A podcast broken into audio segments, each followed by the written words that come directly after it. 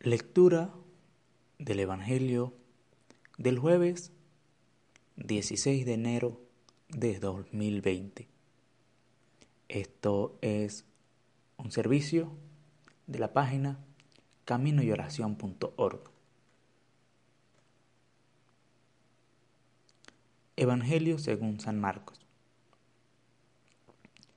En aquel tiempo se acercó a Jesús un leproso suplicándole de rodillas, si quieres, puedes limpiarme.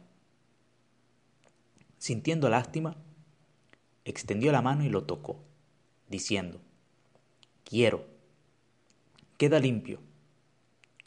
La lepra se le quitó inmediatamente y quedó limpio. Él lo despidió encargándole severamente, no se lo digas a nadie pero para que conste, ve a presentarte al sacerdote y ofrece por tu purificación lo que mandó Moisés. Pero cuando se fue, empezó a divulgar el hecho con grandes ponderaciones. De modo que Jesús ya no podía entrar abiertamente en ningún lado. Se quedaba fuera en descampado. Y aún así acudían a él de todas partes. Palabra del Señor.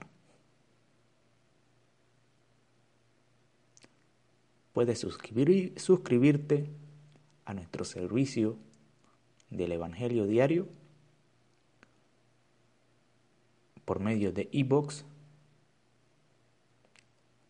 por email y también puedes suscribirte a el Evangelio Diario por medio de WhatsApp.